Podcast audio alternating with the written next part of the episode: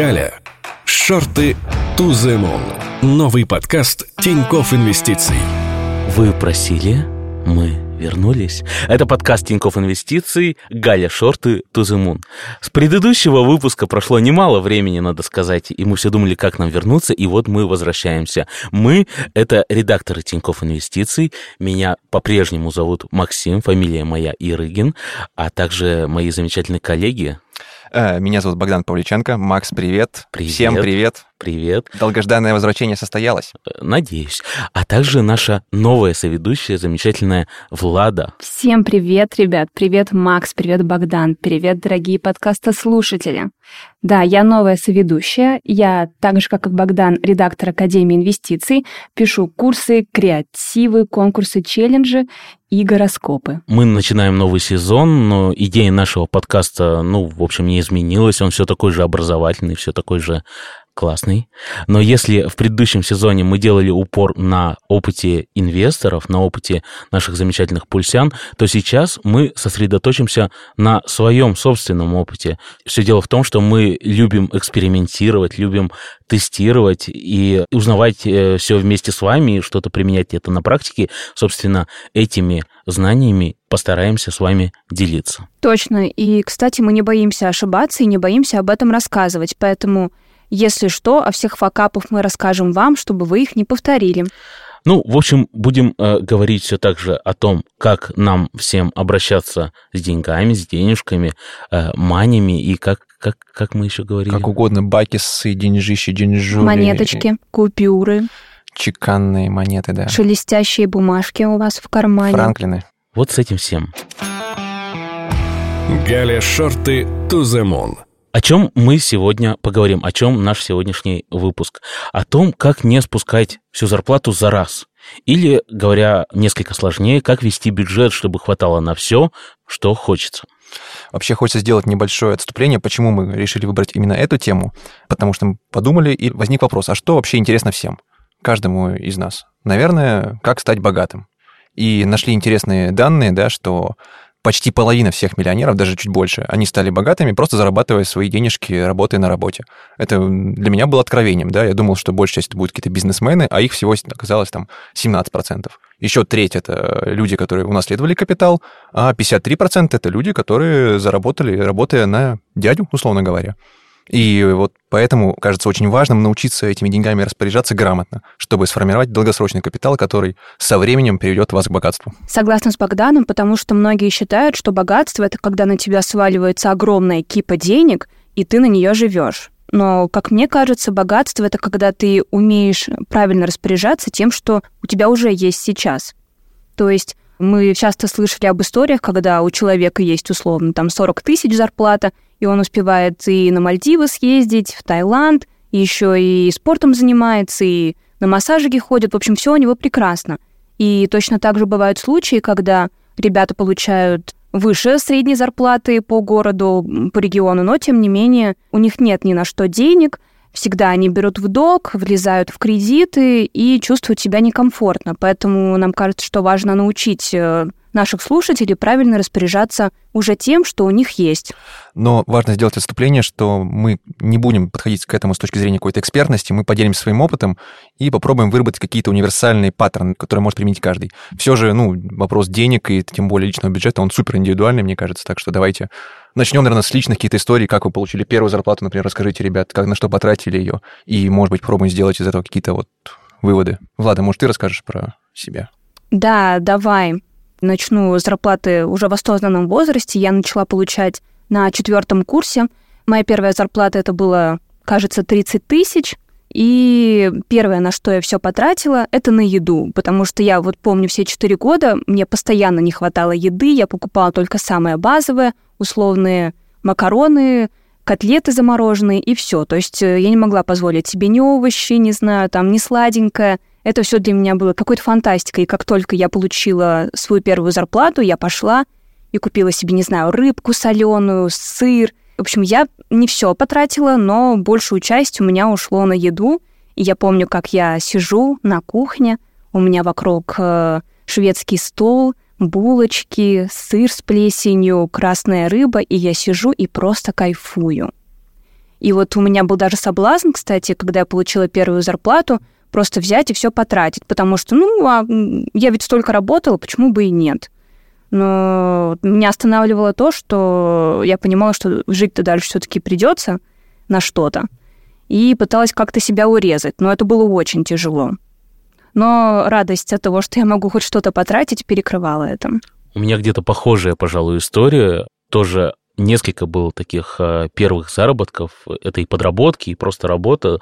И я практически всю свою первую зарплату, э, в общем, можно сказать, сливал, но сливал на какие-то такие удовольствия, которые мне были интересны, там, на музыку, на какие-то диски коллекционные и прочее, прочее. Или там э, купил э, качественную одежду, например, тоже с первой зарплаты, мне показалось это важным. И я такой ходил важный, чинный, модный и вполне себе кайфанувший, как вот здесь сказала Влада. Главное получить кайф. С первой зарплаты, да. А я правильно понимаю, что до этого вы себя как бы ограничили в своих расходах, да? Потому что, ну, если жили там вдали от Очень родителей... Сильно. Да, вот, кстати, ограничения влияют на то, как ты потом тратишь свою первую зарплату и последующую. Если ты очень долгое время себя в чем-то ограничивал, то потом тебе хочется все вот эти вот свои дыры закрыть, покрыть все вот свои прошлые, ну не, не обиды, а ограничения. И вот в этом тоже есть э, проблема как себя остановить и не начать покрывать все те потребности, которые не были покрыты раньше. Отложенный спрос, как говорится, да? Да, да, да, да. Потом просто не пойти во все тяжкие. У меня, потому что, на самом деле, обратная история полностью. Я, наоборот, я себя не ограничивал до первой зарплаты и, ну, жил на широкую ногу. И в какой-то момент со мной сыграла злую шутку. У меня родители отправили учиться в Китай, дали приличную сумму денег. Ну, скажу сейчас, это 300 тысяч рублей получается на полгода. То есть половину денег я должен был потратить на обучение, то есть там 120 тысяч, 130 стоил обучение, вот полугодовой курс. И остальную часть, ну, как-то на жизнь растянуть. И в целом получалось, что по ценам, там, я почитал в интернете, должно было хватить. Но я приехал, оплатил обучение там первые две недели, и к концу месяца понял, что у меня осталось это 3 тысячи юаней, 30 тысяч рублей. Вот, ну, деньги абсолютно скромные, которых с трудом хватит на месяц. И пришлось выживать, да, то есть я снял себе квартиру на окраине города с тараканами, то есть без окон, питался одним рисом, в общем, было грустно. И начал резко искать какую-то работу, подработку, и получилось, что нашел, да, нашего парня русского, который занимался поставкой телефонов. И вот мои первые деньги были заработаны проверкой э, работоспособности сотен, а то и тысяч китайских телефонов разных моделей. Да, и получается, что первые деньги, которые я заработал, я потратил тоже, как Влада, на еду, да, на какие-то вещи, но я уже сразу подошел к этому, что у меня этих денег мало, я их трачу очень аккуратно. И поэтому как-то вот получилось и до конца обучения вот ну, ты навсегда запомнил тот опыт. Да, да, да, да. То есть тот опыт, ну, это, получается, такие у нас полярные истории, да, что у вас было мало денег, стало чуть побольше, у меня было много денег, стало сильно поменьше.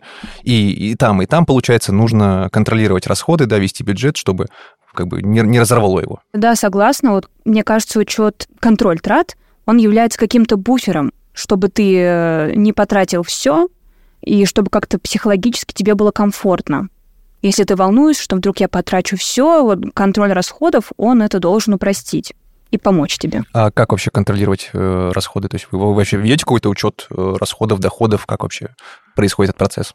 Вообще, мне кажется, что учет бюджета и прочее, это все очень индивидуально, потому что мы все люди с особенностями, у всех у нас э, разные жизненные ситуации, разный опыт, разные потребности, там у кого-то кредиты, ипотека или еще что-то, или болячки какие-то. И поэтому здесь э, нужно как-то индивидуально подходить. Но мне кажется, нужно посмотреть на, э, на какую-то базу в этом смысле, э, на какие-то базовые способы ведения бюджета и уже от них отталкиваться. То есть посмотреть на то, что в принципе у нас есть, и уже потом как-то подкручивать их, протестировать и уже пробовать. Ну что ты имеешь в виду под базой? Например, есть несколько схем. Самая популярная и первая, наверное, 80 на 20. Ты берешь свои доходы, и расходы.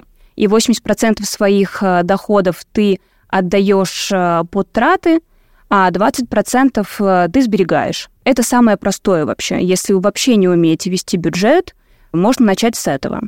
Если это сложно или это слишком просто для вас, можно попробовать 50-30 на 20 когда 50% от своих доходов мы тратим на обязательные какие-то пункты, аренда, кредиты, транспорт, продукты, то есть то, что нам нужно всегда.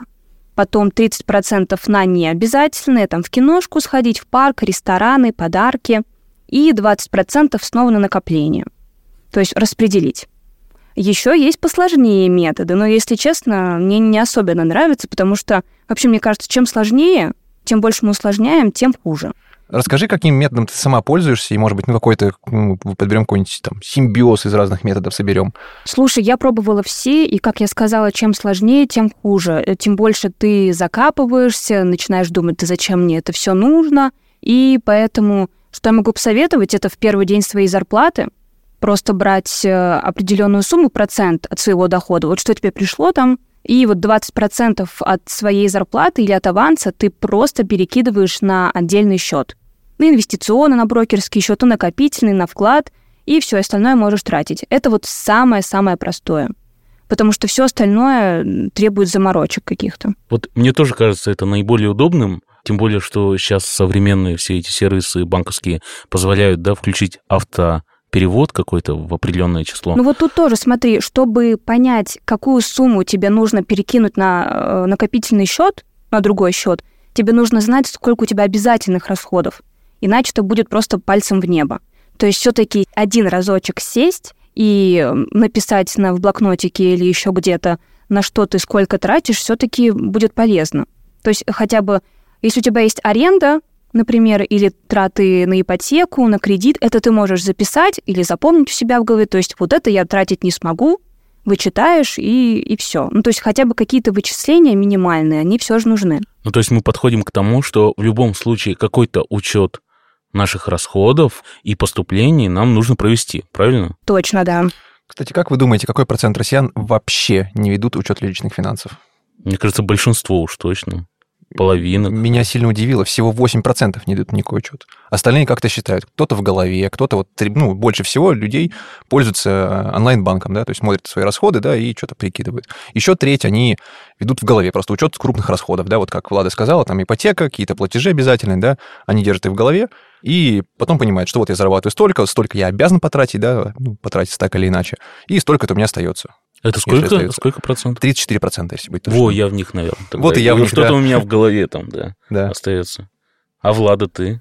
Слушай, у меня была эволюция методов. В университете, когда денег было совсем мало, и, кстати, специалисты рекомендуют, когда вот у вас денег вообще впритык-впритык, и вам нужно знать, куда пойдет эти деньги, куда пойдут те деньги, рекомендуется прям каждую трату записывать в блокнотике, в приложении. Ну, это подходит только если у вас э, денег вообще вот ни на что не хватает, и вам нужно хоть как-то жить. Вот у меня была такая ситуация в универе, и я прям записывала, у меня был блокнотик такой маленький, и я записывала все.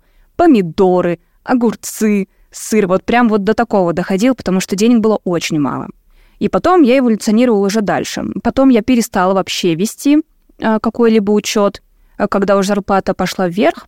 Но потом в какой-то момент я провалилась в какую-то яму, условную яму, я начала тратить слишком много, и меня начало это пугать.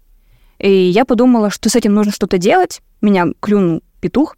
И э, я решила проследить, в принципе, а куда я вообще сливаю деньги. И я завела себе Excel, просто обычную табличку, без каких-то наворотов. И э, каждый день стала записывать, э, куда на что я трачу. Я выделила какие-то самые важные назначения своих трат. Дорога, развлечения, продукты. И каждый день записываю. Но многие советуют э, вести постоянно такую таблицу, но, по-моему, это какой-то крайний случай. И, наверное, лучше один месяц попробовать провести, а потом уже просто для контроля, чтобы просто понять, куда, что я трачу. А потом же можно остановиться и просто периодически прибегать к этой табличке. Ну, то есть вести каждый месяц, это можно с ума сойти, вы, скорее всего, ее бросите. Ну вот ты наверняка и бросила, да, в какой-то момент ты ее вела-вела и как-то прекратила вести. Слушай, нет, я не бросила. Я как раз провела эту таблицу месяц, чтобы понять, а куда у меня сливались деньги. И я просто сделала анализ, посмотрела, так, у меня все сливается на рестораны каждый день. Подумала, что-то ты ну, не гуд, и перестала ходить в кафешки и стала готовить сама. То есть мне это нужно было просто как чекап, не больше каждый месяц я бы не выдержала вести, это нужно иметь очень... Ну, просто не было цели, я бы так сказала. Ну, то есть тебе, как я понимаю, таблица помогла э, понять, какие у тебя такие проблемные зоны. Верно, да. Куда все уходит до дыры. Вот у меня была схожая история. Я же вот э, раньше рассказывал в этом же подкасте о том, как я начинал вести свой учет. И действительно я э, остановился на том, что достаточно сложно Э, записывать именно все вот эти траты, если прям по мелочам. У меня такой собственный эксперимент над собой был. Проверить, смогу ли я вести учет своих расходов. Я несколько месяцев это все вводил, потом переставал вводить, потом снова открывал все банковские приложения и снова вводил. Но, в общем, я все это дело бросил, потому что, ну, достаточно трудоемко для меня это было все дело. Но, тем не менее, я согласен с Владой, что действительно это помогает понять, какие у тебя есть проблемные истории. Вот опять же, рестораны, еда, что-нибудь такое, да, какие-то такие расходы, на которые ты думаешь, ну, здесь чуть-чуть, там чуть-чуть, а на деле выходит ого-го. Кстати, вот многие говорят, что нужно смотреть только на большие траты. Но если подумать, то маленькие траты, но ежедневные, это тоже большая дыра. Давайте вспомним про чашку кофе, да? Чашку кофе, да, каждый день. Если вы будете экономить на чашке кофе, вы накопите Ну, это такая немножко... Утрированная, да, история, но ну, в этом есть э, доля правды. Не знаю, и мне прямо она, не знаю, я прям начинаю внутренне беситься, да, из, когда слышу про экономию на мелких тратах, на чашке кофе, потому что каждый раз, когда вы подходите к этой трате, подумайте, а сделает ли экономия этих там двух, там, 200 рублей, 300 рублей вы сэкономите, после этого вы станете богатым или нет? Если нет, то, возможно, стоит подумать об увеличении дохода, а не э, экономии на мелочах, на помидорчиках, на огуречиках. Слушай, ну вот тут дело цели. Если ты пока не можешь увеличить свой доход, но накопить тебе на что-то вот прям кровь из носу нужно, то дойдешь и до ручки и будешь чашку кофе записывать себе в Excel. -ку. То есть, и нет, если у тебя нет необходимости, ты там получаешь, не знаю, много получаешь, и ты ни на что не копишь особенно, у тебя нет нужды, нет ипотеки, нет кредитов, ты вообще живешь по лайту, то тебе вот это вот, ну, не нужно, честно. А вот если ты живешь на прожиточный минимум или там на 30 тысяч в месяц, и еще у тебя двое детей, и ипотека, и кредит, то тут я бы сказала, записывать все нужно. Да, записывать все нужно, согласен, но в первую очередь, мне кажется, нужно фокусироваться на увеличении доходов, потому что они могут вырасти кратно, да, а кратно сократить расходы не получится. Не получится есть в 10 раз меньше, чем ешь сейчас, а зарабатывать в два раза можно попробовать. Конечно, это уже тема достаточно такая но ну, другая, другая. Да, это уже там советы не по тактике, а по стратегии начнутся, да, то есть как... Не, ну немножко поджаться и э, увеличивать действительно э, доходы, мне кажется, это вполне себе путь самурая. Так, подождите, коллеги, у нас вначале была гипотеза, что богатство, главное, это не в деньгах, а в том, как мы их тратим. Вот тут то же самое. Может, у тебя кучу бабок, но ты их сливаешь. И у тебя этот доход у тебя увеличивается, но ты его постоянно сливаешь на всякую фигню. А потом удивляешься, а где же мои деньги? Это ведь то же самое. Тут дело не в доходе. Есть подход другой, что чем больше у тебя расходы, тем больше у тебя доходы. Ты как бы подтягиваешь свои доходы вслед за расходами. А вот это не аксиома, кстати. Нет, конечно. Ну, просто кто хочет, то так и делает. Ребятки, а мы не поговорили с вами про то, где вы ведете, вели, вернее, свой бюджет. Вообще, я хочу сказать по своему опыту, идеального приложения нет всегда будет чего-то не хватать. Поэтому, если вы вот сейчас сидите и думаете, блин, а где же мне вести учет своих э, расходов? Там Excel вы выбираете, приложение какое-нибудь модное, банковское приложение или просто заметки в телефоне и блокноте, я вам скажу сразу, что, скорее всего, вы столкнетесь с проблемами.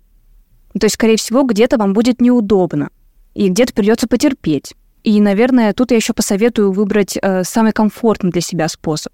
Например, в Excel как-то не изощряться, не придумывать суперформулу, там, не раскрашивать эти таблицы, а просто, просто, не знаю, вносить, э, сколько ты потратил за день и приписывать назначение. То же самое с блокнотами. Ну, то есть не стараться усложнять.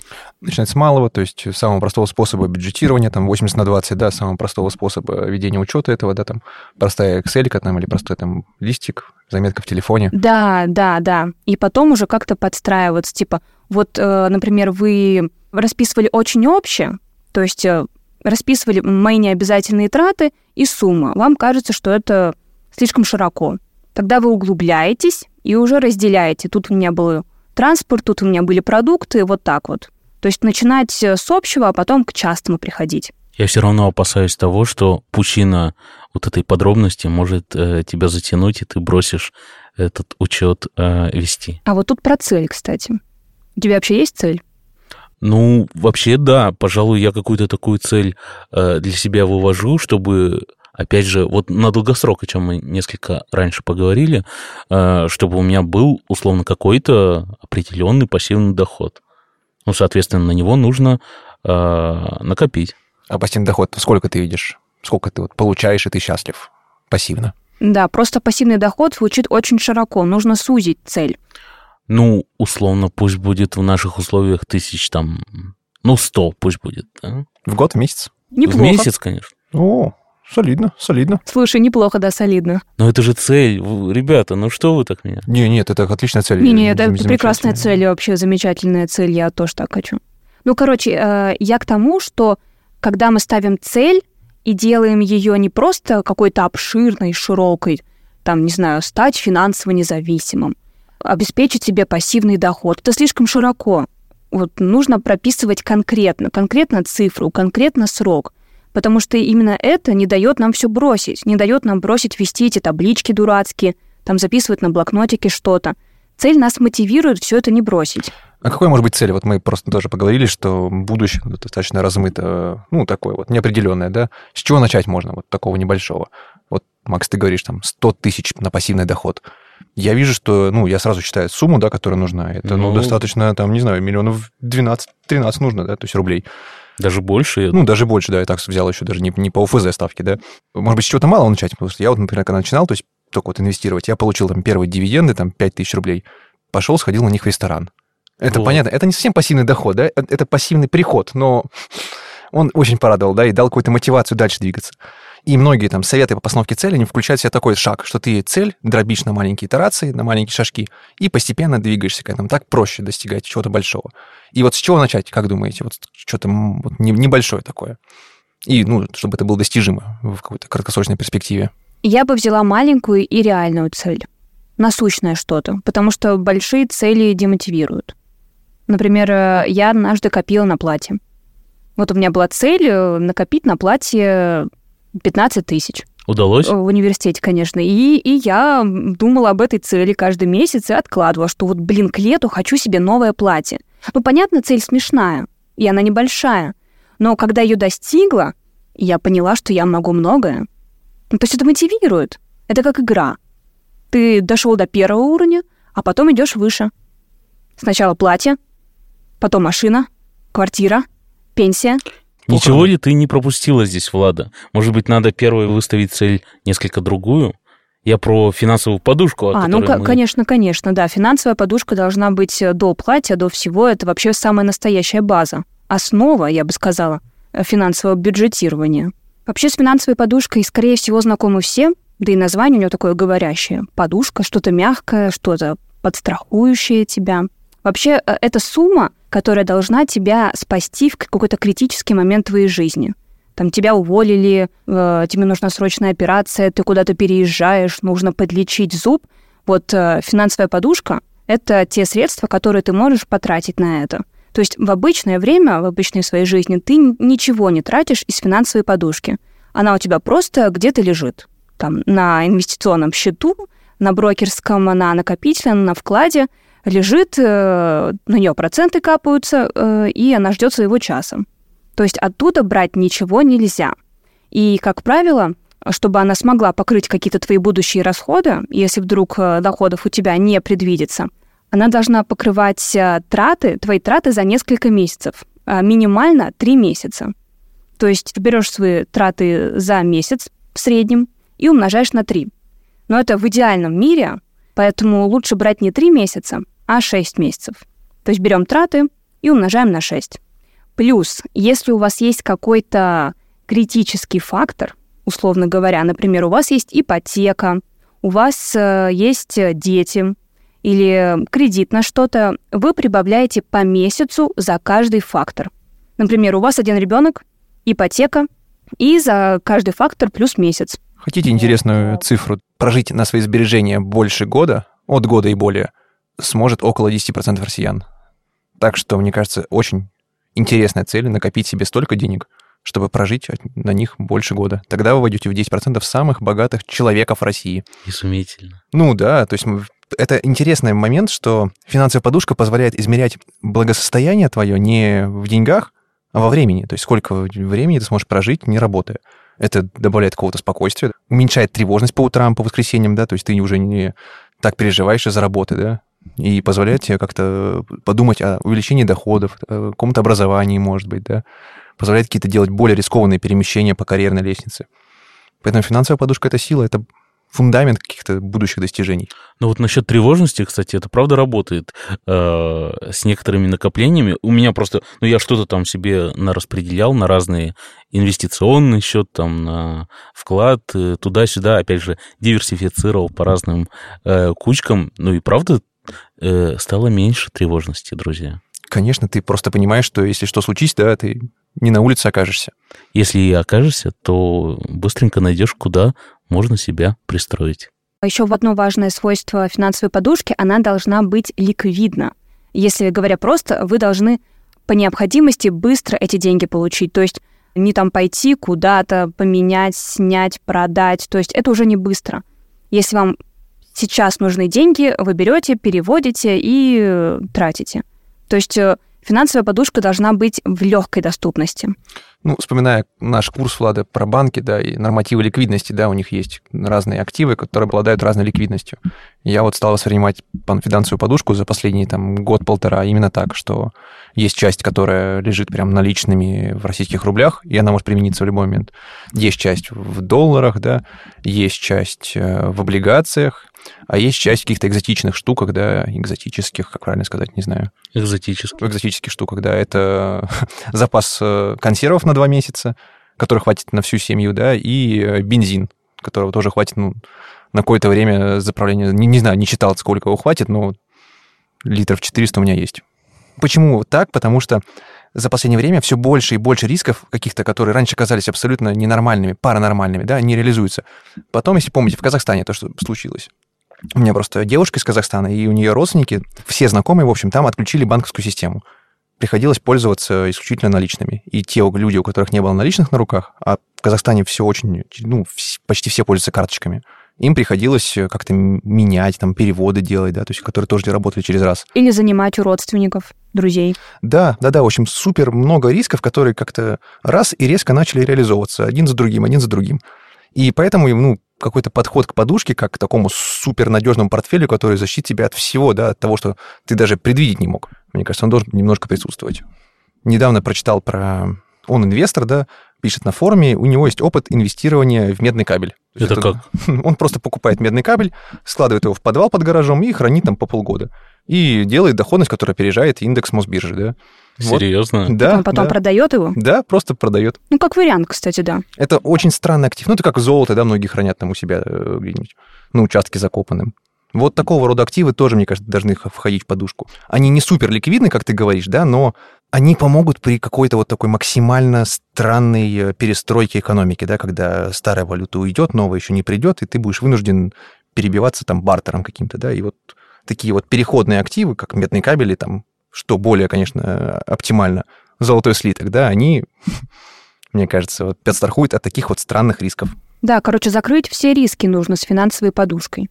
Что и наличка у вас будет, и консервы у вас лежат, и золото тоже припрятано. Согласна, да, с Богданом. Но у меня только вклад и наличка. Я подумаю о тушенке, кстати, да. Я вот разбогатею, подумаю о часах. Чтобы их тоже можно было продать? Ну, подумай о часах, да, это очень компактная вещь, и при этом может быть очень дорогой, который ты легко можешь надеть на себя и перевести через границу, да, хоп, и ты в дамках. Кстати, книга, я рассказывал в одном из предыдущих подкастов, говорил про книгу Бартона Бикса «Вышел Хеджер из тумана». Угу. У него есть история про китайцев, да, которые очень ценят ювелирные украшения. Почему они их так ценят? Потому что их легко спрятать на теле и перевести. То есть история Китая в прошлом веке, она богата разными там потрясениями в том числе там бегством от э, Гаминдана из Китая, да, бегством от коммунистов. И э, вот поэтому ценится ювелирное украшение, потому что не позволяет легко сохранить стоимость в условиях таких вот сложных геополитических ситуаций.